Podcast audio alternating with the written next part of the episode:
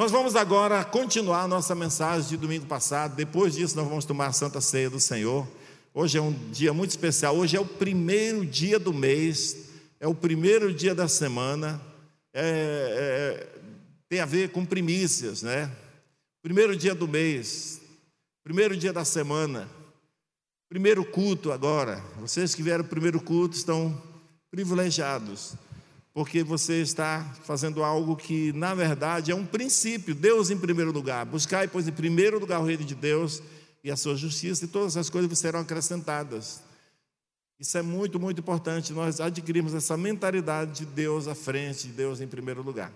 Então, nós falamos nos, nas semanas, na semana passada sobre como conhecer a Deus. E nós concluímos que só é possível conhecer a Deus através de Jesus Cristo, que se fez homem e veio para identificar conosco, para possibilitar o entendimento. Então eu quero fazer uma oração antes de iniciar para a gente entrar na palavra de Deus. Pai, em nome de Jesus, nós estamos aqui por causa da tua palavra. Senhor, enche-nos com um espírito de mansidão e de, e de entendimento, de revelação. Que o teu espírito que já habita em nós possa abrir o nosso entendimento e fazer com que a palavra entre no nosso coração de uma forma tão livre que vai libertando-nos de qualquer sofisma, de qualquer conceito já formado, de qualquer é, pensamento, crença pessoal que nós adquirimos no decorrer da nossa vida e nos rendamos à tua palavra, porque só ela é a verdade. Em nome de Jesus. Amém. Quando Martim Lutero foi levado para se retratar diante do, do Papa, ele foi, ele estava sendo, se vocês estudarem o tempo da Inquisição, quando a Igreja Católica perseguia qualquer um que discordasse, é, hoje eu vejo as pessoas discordando do Papa, Deus o livre. Eu já vi padre falando mal do Papa. E é um grande erro, né? Porque é uma casa dividida. Estaria dividindo. Mas naquela época, se alguém discordasse um pouquinho, eles não, não tinham muita desculpa, não. Era, era perseguido, morto na fogueira. Vocês sabem a história do tempo da, da Inquisição. E Martim Lutero fez a reforma, ele, com a reforma que ele propôs, ele, ele afrontou a tradição da Igreja Católica que começou a, a ir para cima dele. E ele foi convidado para ir no Vaticano para se retratar, para dizer: olha, eu estava enganado, eu menti ou eu errei. É isso que era para ele fazer. Então, a ordem lá do responsável da, da, do cerimonial lá, ou do julgamento lá, foi: retrate-se de tudo que você ensinou, que vai contra os princípios da nossa, da nossa igreja, e você estará livre. E sabe qual foi a resposta de Martim Lutero? Ele disse: Minha mente e meu coração estão cativos à palavra de Deus. Estão presos. Não tem como eu pensar diferente, nem que eu morra, mas não tem como mudar a minha mente.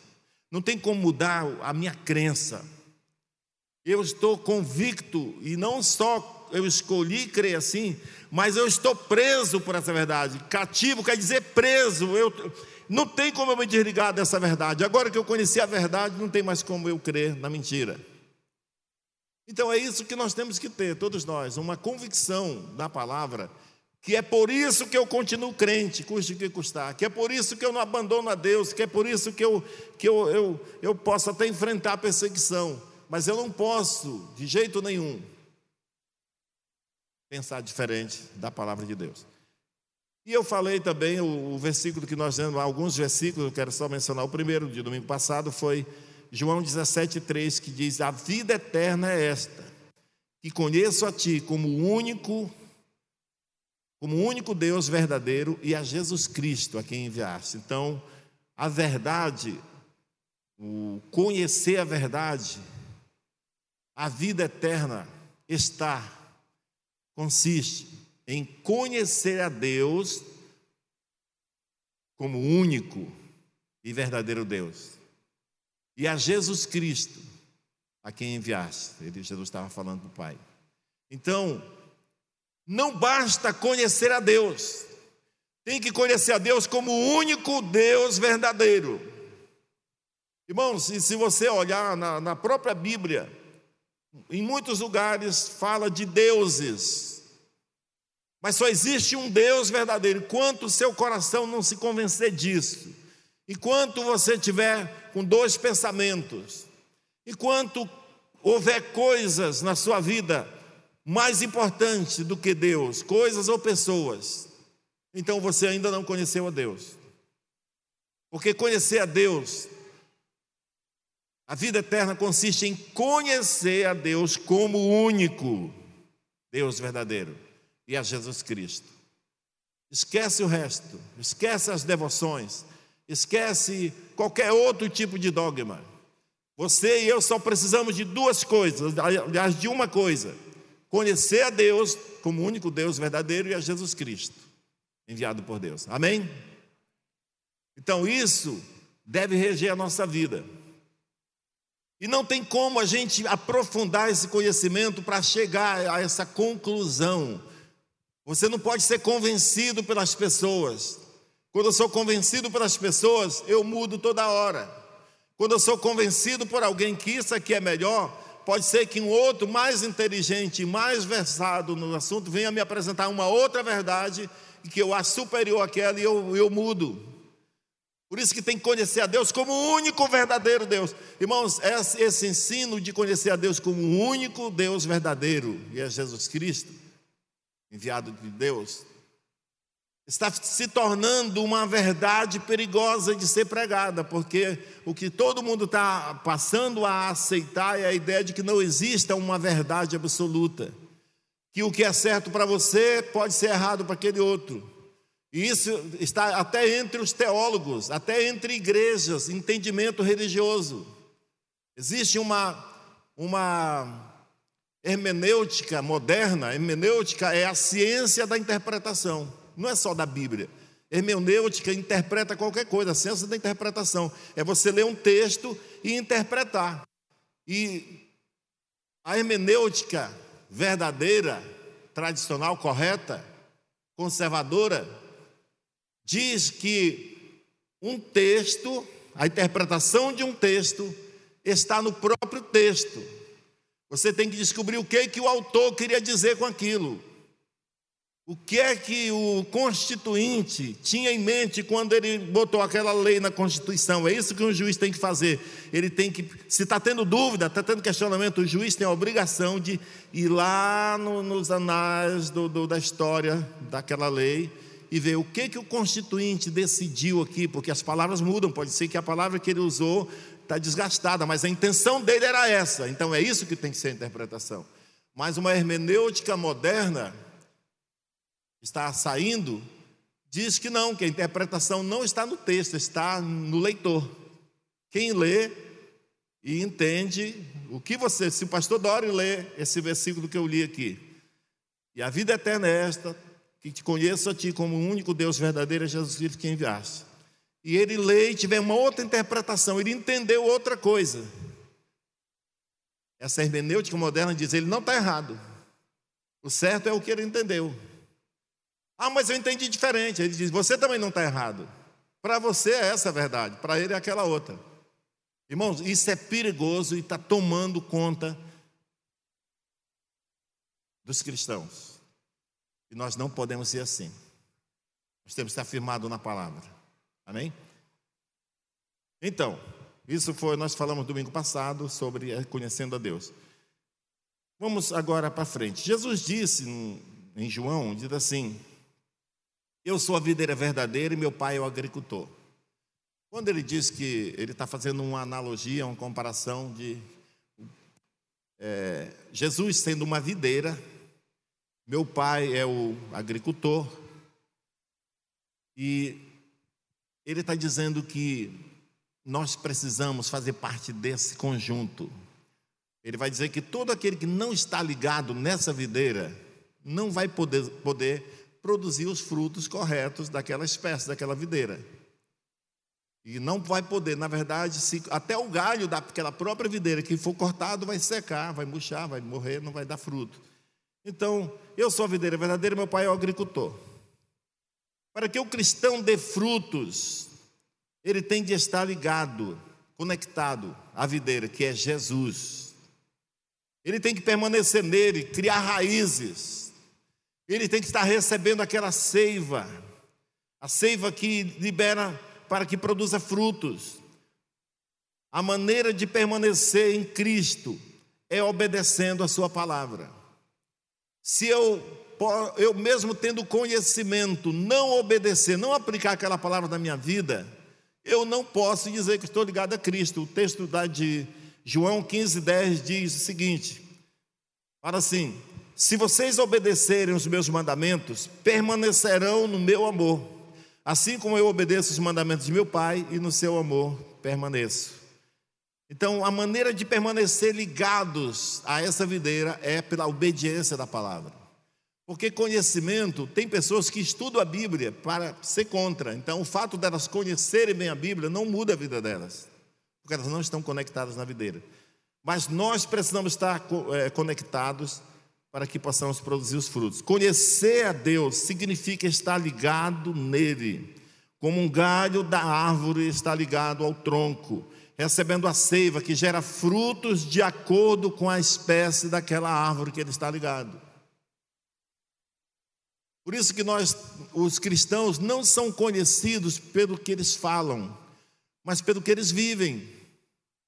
Os nossos frutos devem tornar público que nós somos filhos de Deus. O que nós vamos produzir segundo aquela espécie que nós somos ligados, da qual nós fazemos parte. Se eu recebo, eu como galho da árvore, recebo seiva de uma mangueira, eu não posso produzir senão mangas. Não pode produzir outro fruto. Cada um vai reproduzir segundo a sua espécie. O fruto do Espírito é Cristo em nós. O fruto do Espírito na nossa vida é nos tornar mais e mais parecido com Cristo, é nos transformar de glória em glória à imagem de Cristo. Por isso que nós não não é suficiente ter uma religião, ter uma igreja. É preciso permitir que o Espírito Santo, irmãos, nós somos espírito, alma e corpo. Vamos falar do espírito e do corpo, ou da alma e do corpo. Alguns estudiosos dizem que espírito e alma é a mesma coisa, outros dizem que não. Então vamos usar como se fosse uma só. Nós somos espírito e, e temos esse corpo aí que nós cuidamos tanto, que nós valorizamos tanto. Agora, eu, o que vocês podem ver em mim é apenas o, a, o corpo, mas eu sou espírito, a minha essência é espírito. Isso aqui é só a casca, vocês sabem disso, quando morre, cai. Saiu o espírito, desmorona e apodrece. Mas enquanto eu estou vivo nesse mundo, se eu tenho Jesus no meu coração, o espírito ele tem a missão de fazer com que parte de mim vá sendo conquistada pelo Espírito, até o ponto das pessoas olharem para mim e dizer: esse cara parece com Cristo. É para os demônios que andam no espiritual, que são espíritos, e os anjos também, todos que são espirituais, devem olhar para a gente e perguntar: meu Deus, tem tantos Cristos assim no mundo. Quem aqui não é Cristo? Ele vai, talvez ele vai identificar alguns, mas ele, no geral, ele vai ver e vai dizer: Meu Deus, estou diante de um monte de Cristo. Pessoas que são como ele, porque à medida que o tempo passa, à medida que você vai vivendo o Evangelho, você vai se transformando, ou então não é um cristianismo verdadeiro. E é isso que nós precisamos acatar na nossa vida. Eu falei que o fruto do Espírito é Cristo. Maria concebeu pelo Espírito Santo. O anjo disse: O Espírito do Senhor virá sobre ti. Naquela época, Maria não tinha o Espírito Santo morando nela como nós temos hoje.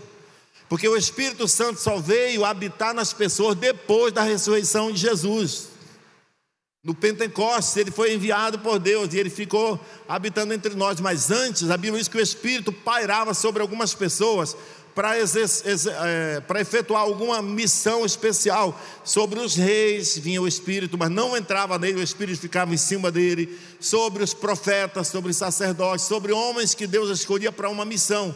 E Maria foi escolhida por Deus, e o anjo disse: O Espírito do Senhor virá sobre ti e ele te cobrirá com a sua sombra. Por isso, o ente querido que há de nascer de ti será chamado Filho de Deus, porque ele foi gerado pelo Espírito. Tudo que não for gerado pelo Espírito não é de Deus. A Bíblia diz: toda árvore que meu pai não plantou será cortada. Então nós temos a obrigação, como cristãos, de, de nos misturar mais e mais com Deus. E como que nós podemos fazer isso? Através do conhecimento da palavra de Deus. Nós vamos nos tornando mais e mais praticantes dessa palavra vamos nos tornando parecidos com Jesus. Então, o fruto do Espírito na vida de Maria foi Jesus, produziu o Filho de Deus. Cristo, formado em nós, tem nove características. Eu falei domingo passado que hoje eu iria falar sobre aqueles que conhecem a Deus, apresenta algumas características que a Bíblia chama de fruto do Espírito, e que uns chamam de frutos, porque são nove características, mas outros dizem que não, é só um fruto, porque a Bíblia fala no singular, fruto do Espírito, com várias características, vários, vários segmentos. Por exemplo, uma laranja tem vários, você abre a laranja, ela tem vários gomezinhos lá dentro, mas ela não é, ela é uma só.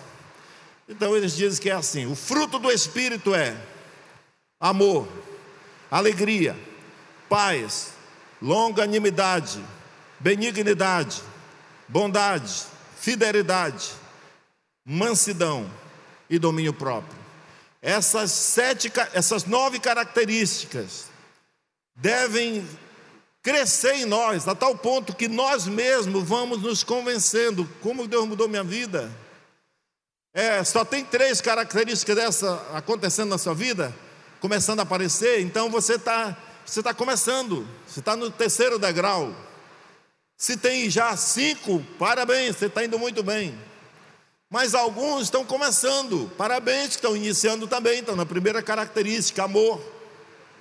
Eu creio que a ordem, o amor está nessa ordem número um, por ser o mais importante, por ser o mais relevante. Porque a Bíblia diz que um novo mandamento vos dou, que vos ameis uns aos outros. Olha só que Jesus correu o risco de passar um entendimento de que os outros mandamentos não fossem importantes. Porque ele disse: Eu vos dou um novo mandamento, que amai-vos uns aos outros.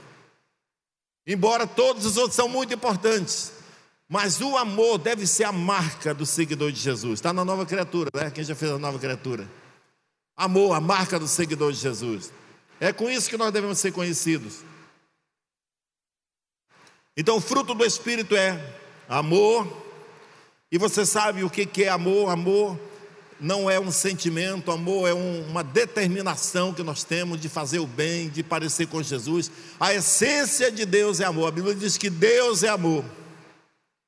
Quando, quando Moisés, lá no deserto, enfrentando toda aquela tribulação dos filhos de Israel que eram rebeldes, ele se irou e porque o, o, os filhos de Israel também não cooperavam, né, irmãos? Eles saíram do Egito, viram o mar vermelho se abrir, tanta coisa esplêndida aconteceu, e eles faltou água. Ah, vão morrer de sede. Poxa, o Deus que abriu o mar vermelho não pode trazer água? Mas eles foram rebeldes assim. E Moisés se irou. E Deus disse para ele: Moisés, dá água para o povo, fala para a rocha e dá água para o povo. Mas Moisés estava irado, que povo rebelde, vocês não viram tudo que Deus já fez até aqui? Por acaso pode dar água dessa rocha? E pá, bateu na rocha, e Deus deu água. Não foi Moisés que deu, foi Deus que deu. E Moisés não entrou na terra prometida, foi punido por causa desse episódio. Foi Deus que disse: Você vai morrer aqui, mas olha lá, para você não pensar que eu não dei conta, Subiu no monte com ele e disse: Olha, está vendo a terra prometida? Tudo verde lá na frente. É lá que vocês vão entrar, mas você não vai entrar, porque você não me representou bem. O que foi que Moisés fez? Ele apresentou um Deus irado, não um Deus misericordioso que disse: Mesmo que o povo está rebelde, dá água para eles, Moisés. Então, irmãos, o primeiro fruto do Espírito é amor. Primeiro fruto, não. O fruto do Espírito é amor. Segunda característica desse, dessa, desse fruto é alegria. Nós, eu não sou um grande exemplo em nenhum desses. Estou querendo melhorar. Mas já é um grande começo se todos nós tivermos a consciência de, nós, de que nós precisamos melhorar em tudo isso. Talvez tenha alguns desses, dessas características que são mais fracas na sua vida ou na minha. Não desanime. O Espírito Santo está trabalhando na sua vida. Prossiga em conhecer mais a Deus e você vai sendo transformado mais e mais. Alegria. Lá em casa mesmo, a Miriam disse que eu, eu sorrio pouco. Eu devia rir mais, ser mais alegre mesmo. Qual é a sua necessidade de. Tem que ser coerente. Tem que ser sincero. E dizer, Deus, eu não sou bom nisso. Paz. Eu acho que na paz, eu, eu entre os dois primeiro, se fosse falar qual a nota, eu acho que o da paz seria o mais, mais próximo. Porque eu sou tranquilo. Eu não me atribulo por pouca coisa. Mas eu sou bom por isso? Não, eu estou tentando ainda ser melhor. Eu preciso crescer em tudo isso. Mas tem pessoas que andam sempre agitadas. Vai acontecer no ano que vem um problema e ela já está agitada desde hoje, chateada, não tem paz, ela já fica prevendo. Tipo, a Bíblia diz: basta cada dia o seu mal, não andeis ansiosos por coisa alguma. Você não pode acrescentar um só um só centímetro da sua, da sua vida, da sua estatura. Você não pode acrescentar um só dia à sua existência. Por que você está se preocupando com o amanhã? Basta a cada dia o seu mal, a Bíblia diz. Se preocupe, ou se você é uma pessoa que se preocupa, que não deveria ser, porque nós devemos confiar em Deus totalmente, mas se você nessa área ainda está tendo dificuldade, ainda está crescendo, então, pelo menos limite apenas a esse dia, deixa a preocupação de amanhã para quando amanhã chegar. Mas tem gente que acumula toda a preocupação de um ano que ainda vai acontecer no presente. Aí a mesma coisa que chover, a chuva que era para o mês inteiro, chover num dia só, alaga a cidade, morre gente. E tem muitas pessoas que estão se matando emocionalmente, espiritualmente, até na família, porque andam tão preocupadas que basta a esposa falar tanto assim, ou um filho fazer um, ele já, já desmorona. Tenha paz, amém? Terceiro aqui é paz. Longanimidade é a mesma coisa que paciência. Espere para resolver. Espere para se preocupar, para entrar naquela, naquele assunto, naquela coisa. Em tudo na vida, irmãos. O meu dinheiro, eu quero muito comprar tal coisa, mas o dinheiro não está aqui agora, então não vou comprar no cartão, vou deixar eu esperar o dinheiro chegar. Ah, o irmão está tá sendo chato comigo, eu vou esperar, vou ter paciência. Ah, o empresário não está me tratando bem, não está me reconhecendo. Ore por ele e espere em Deus. Nós já tivemos muito, muitos testemunhos de pessoas que oraram cinco anos. Foi o Marcos que deu, pregou aqui na sexta-feira, né, Marquinhos? Marco da Joyce, lá, o missionário Marco, pregou aqui e falou que orou, foi cinco anos para poder converter o primeiro da família dele, depois dele. Cinco anos. Tem gente que orou 20 anos. Você lembra do tempo que a gente ligava a televisão ou o rádio? Era mais o rádio naquela época, da minha época de novo, na minha época, e quem mais for velho igual a mim, né? O mineiro fez assim, eu acho que o mineiro é da minha idade. Nem parece, né? Você ouvia assim no rádio. O Ministério da Ciência e Tecnologia está lançando um projeto, estão fazendo um estudo que daqui a 20 anos vai estar pronto, vai botar no mercado. Daqui a 30 anos. Uma vacina que está sendo preparada agora, daqui a 15 anos vão fazer o primeiro experimento em ser humano. Chegava o profeta na casa do homem de Deus e ele dizia: Vai lá no quintal, mata um animal e traz para fazer a comida para dar almoço para esse profeta. Mas agora não tenho nada, é, porque nós estamos acostumados a comer coisas esquentadas no micro-ondas. porque nós estamos acostumados a ter tudo para agora. Irmãos, não sei onde nós vamos parar, mas o WhatsApp, eu mando uma mensagem, o mineiro, aí eu tanto digito, quando eu envio, aí eu olho na mesma hora, não, eu vou ligar logo que ele não está atendendo, porque demora demais. A gente acha que um segundo é tempo demais. Aí agora, quando ele atende, a gente acelera, né? Vocês já viram que acelera? Fala bem rápido para a gente entender tudo, mais rápido. Onde nós vamos parar? Talvez você pensar, ah, pastor, isso tem nada a ver. Não tem mesmo. Talvez não tenha nada a ver mesmo. Mas eu estou falando de como, até para você que não, que não presta atenção nas coisas, observe, nós estamos ficando sem paciência. Irmãos, quando a gente está apressado para ir para o aeroporto, o sinal demora uma eternidade, não é? Mas você já prestou atenção numa coisa? Se você parar no sinal e o sinal demora, aí você já mandou uma mensagem, você pega o celular, você abre o sinal, abriu, passa rápido. Só que se você não estiver fazendo alguma coisa, você acha que está demorando. Paciência, isso se reflete nos nossos relacionamentos, isso se reflete no nosso dia a dia, na nossa família. Não ter paciência com o filho, espera o filho se explicar, espera, ele não chegou na hora que eu marquei, eu marquei 10 horas, já são 10 e 1, ainda não chegou. Espere mais 10 minutos para ver se ele vai ter uma explicação para dar.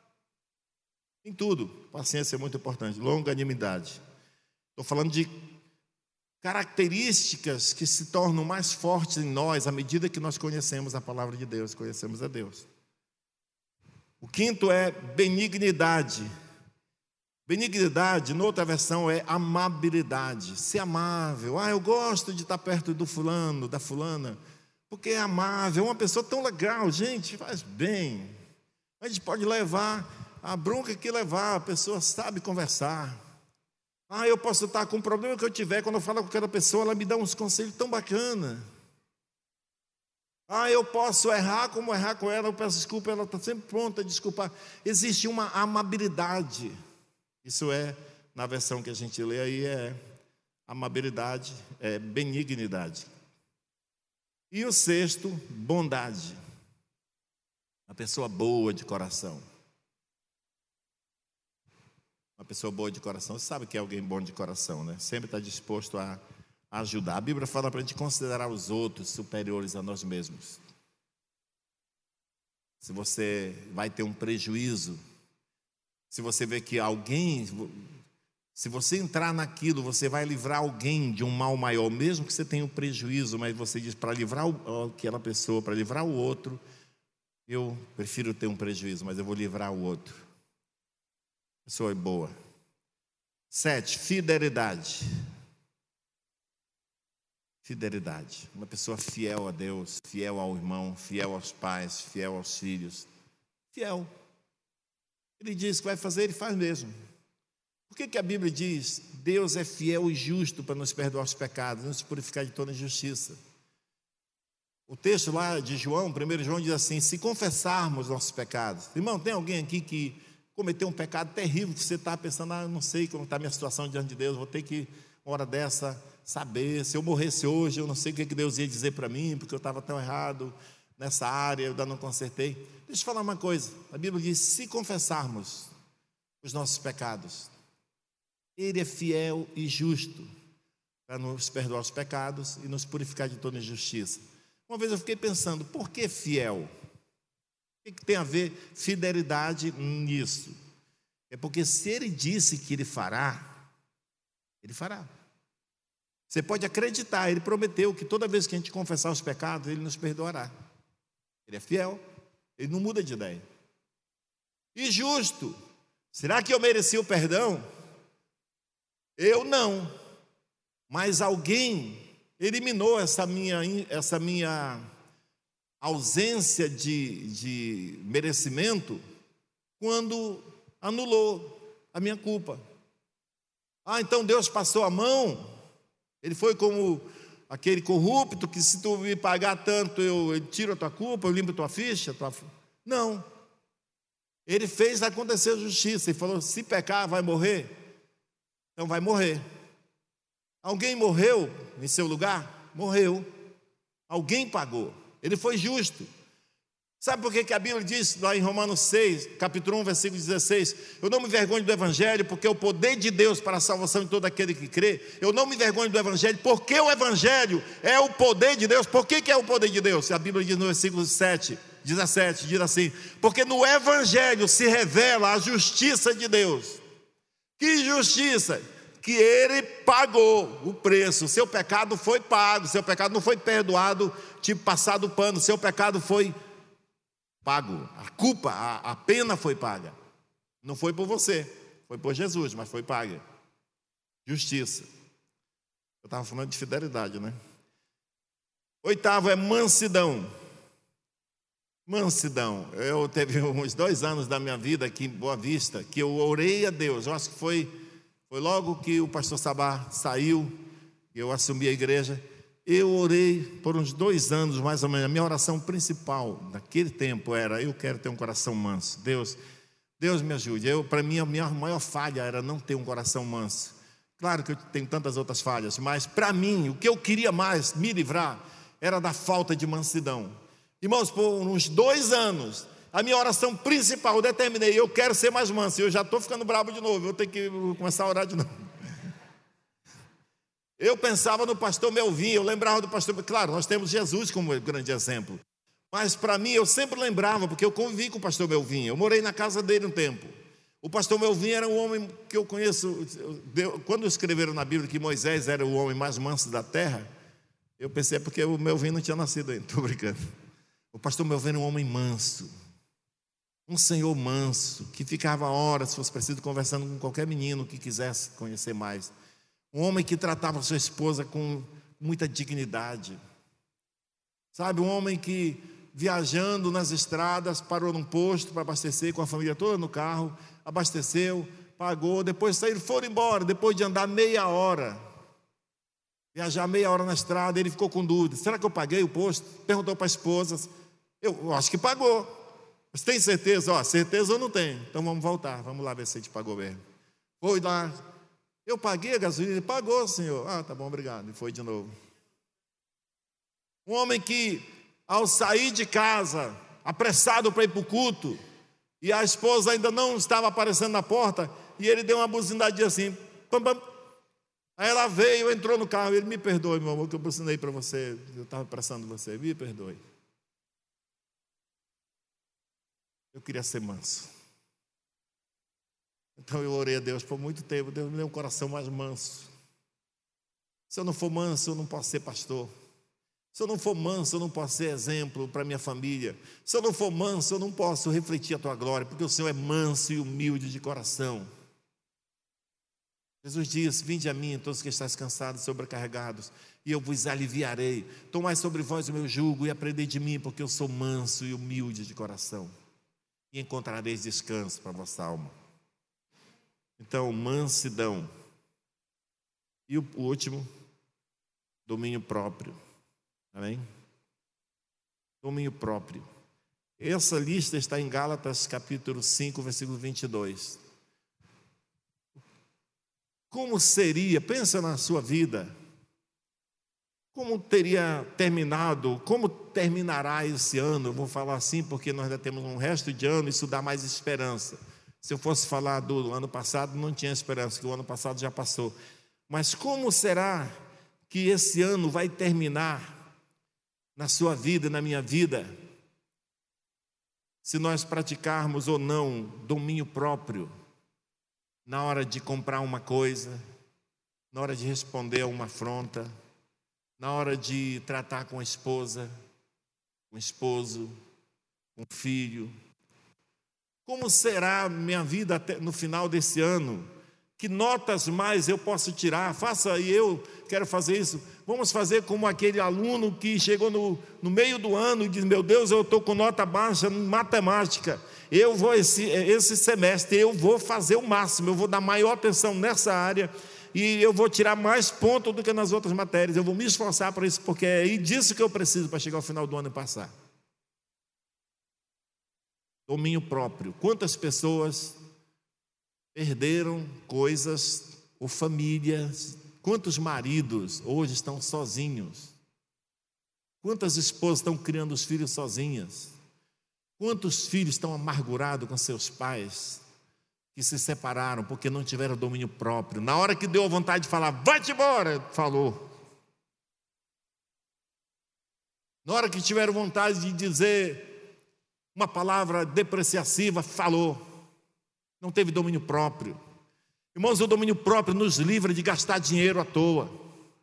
O domínio próprio nos ajuda a ter uma poupança para o final da nossa vida.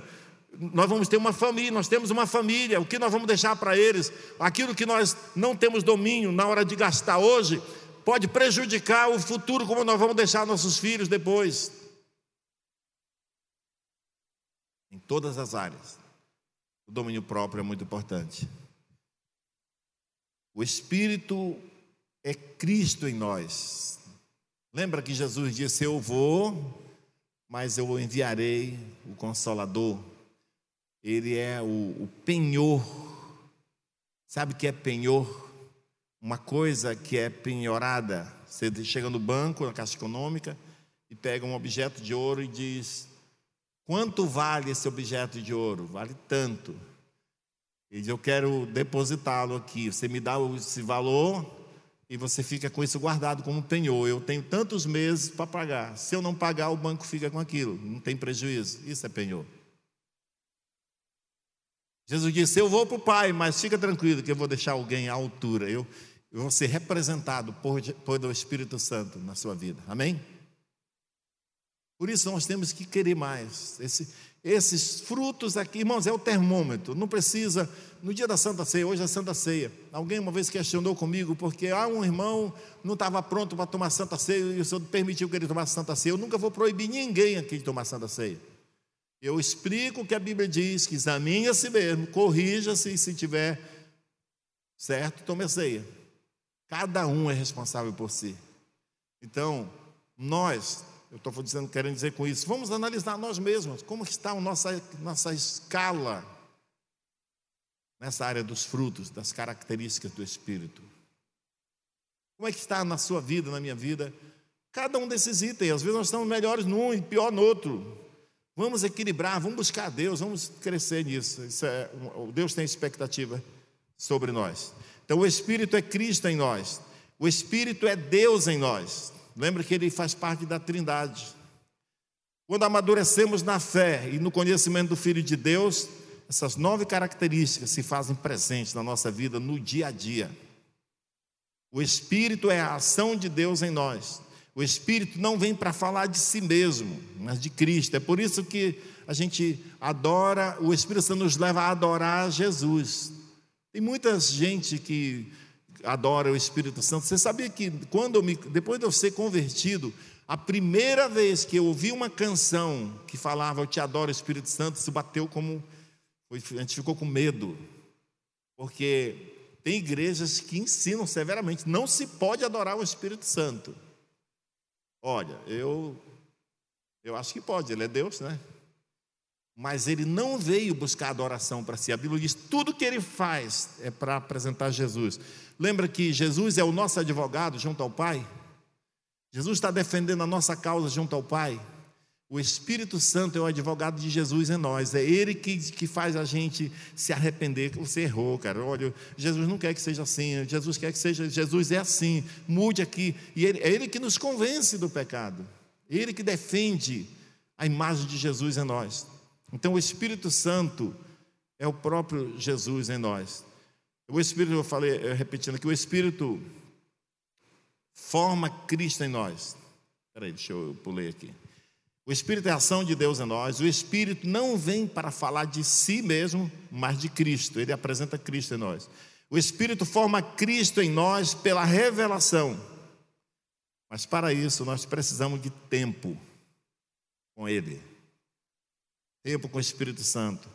Mais tempo para orar mais tempo para ler a Bíblia, se nós queremos sofrer essas transformações. Contemplação. É necessário tempo, você ficar na presença de Deus, admirando Ele. É muito pouco o tempo do culto aqui na igreja. Se a nossa vida espiritual se resumir só esse tempo aqui, nós estamos fritos. É muito pouco tempo. Nós precisamos de tempo com Ele. Quanto mais tempo passarmos na presença do Senhor, mais nos tornamos parecidos com Ele. 2 Coríntios 3, 18. Portanto, nós, portanto, todos nós, com o rosto descoberto, refletimos a glória que vem do Senhor. Essa glória foi ficando cada vez, vai ficando cada vez mais brilhante e vai nos tornando cada vez mais parecidos com o Senhor, que é o Espírito. Senhor Jesus, que é o Espírito que está em nós. Amém?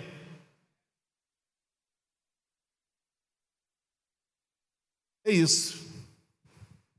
Nós precisamos ler mais a Bíblia, precisamos orar mais, precisamos procurar os tesouros de Deus, aquela pepita de ouro que está escondida na palavra, aquilo que faz com que a nossa vida, naquela área que eu preciso, Deus tem palavras escondidas, pepitas que atendem exatamente a cada necessidade de cada pessoa. Aquele tesouro está na palavra. E nós só encontraremos se nós tivermos interesse por ela se tivermos interesse por ela, encontrar aquela moeda de ouro. Está abertos para o Espírito Santo, experimentar o privilégio de conhecer a Cristo.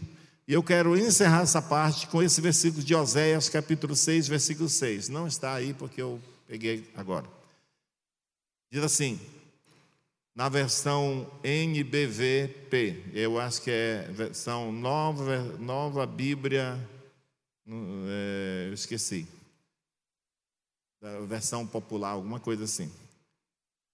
Não quero sacrifícios, está em Oséias, você pode procurar na versão que você tiver. Oséias capítulo 6, versículo 6. Não quero sacrifícios, quero o seu amor. Não me interesso por ofertas. O que eu quero é que vocês me conheçam.